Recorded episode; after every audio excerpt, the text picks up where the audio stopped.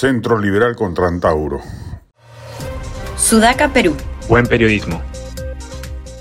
Hubiera sido formidable que el Perú albergase una derecha liberal, comprometida con las reformas económicas de libre mercado, pero a la vez plenamente consciente de, la necesidad de potenciar el Estado en materias como la educación y la salud públicas y en la tarea de reforzar la democracia mediante las urgentes reformas políticas que hacen falta. Eso lamentablemente no ha ocurrido. La derecha se ha ido radicalizando a extremos conservadores en lo social, autoritarios en lo político y mercantilistas en lo económico. Es una derecha reticente a las libertades económicas y políticas y en el mejor de los casos solo enfatiza el tema de la economía de mercado y se olvida del resto.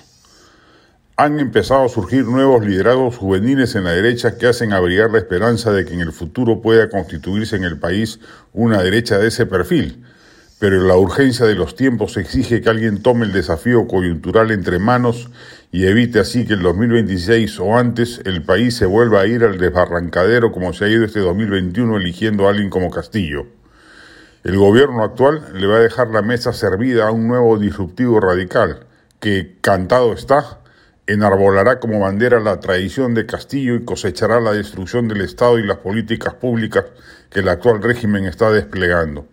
Si el año pasado el voto castillista fue un voto anti-establishment por el abandono de políticas sociales e institucionales de los últimos 22 años por parte de la transición post-Fujimori, en las próximas elecciones habrá más tierra fértil para ese discurso.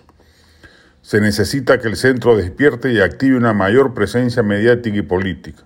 Hay personajes importantes cuyo papel debería ser más activo, Jorge Nieto, Francisco Sagasti, Fernando Silloni, Roberto Quiabra, quizás Gastón Acurio, entre otros, personajes que han manifestado un claro compromiso con una economía de mercado competitiva, pero sin desmedro de políticas institucionales inclusivas dirigidas al bolsón inmenso de pobres y marginados del país. La derecha, tal como está encaminada, no va a ganar las próximas elecciones y menos ante un candidato potente y elocuente como Antauro Humala, quien sin duda va a presentarse.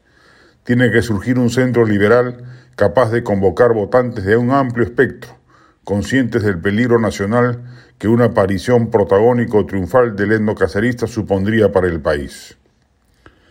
La del estribo. Recomendable el libro ¿De qué colegio eres? La reproducción de la clase alta en el Perú, editado por el IEP y bajo la autoría de Luciana Reategui, Álvaro Grompón y Mauricio Rentería, que analice el funcionamiento de dicho sector de la sociedad en función de los trazos sociales establecidos a partir de su formación escolar. Ya desde el nombre del libro anticipa su carácter, ya que esa es una de las preguntas que suele emplearse en el Perú como una suerte de escáner clasista cuando se quiere ubicar a alguien en la pirámide social del país.